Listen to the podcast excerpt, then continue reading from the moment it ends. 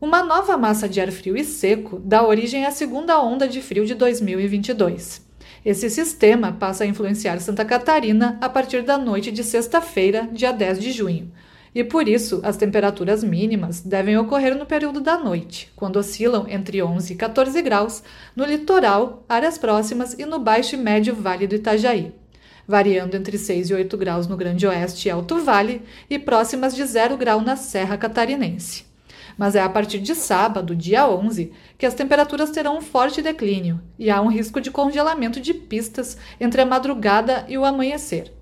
As menores temperaturas devem ocorrer ao amanhecer de domingo, dia 12, quando as mínimas devem ficar na casa dos menos 6 graus nos pontos mais altos da serra.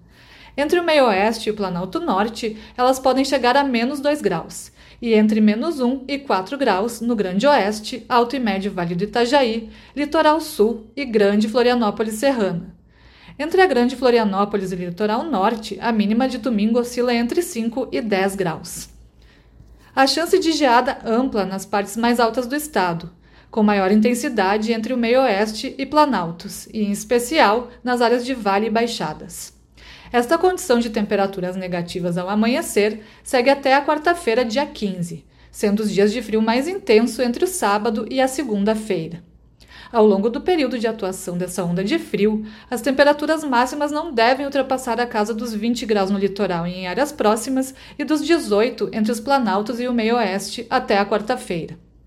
A Defesa Civil de Santa Catarina recomenda atenção com a população mais vulnerável, como idosos, crianças, enfermos, moradores de rua e com animais domésticos. Procure se agasalhar bem, agasalhar pessoas e animais vulneráveis e busque ficar em locais ventilados e protegidos do frio, longe de aglomerações de pessoas e mantenha a higiene das mãos.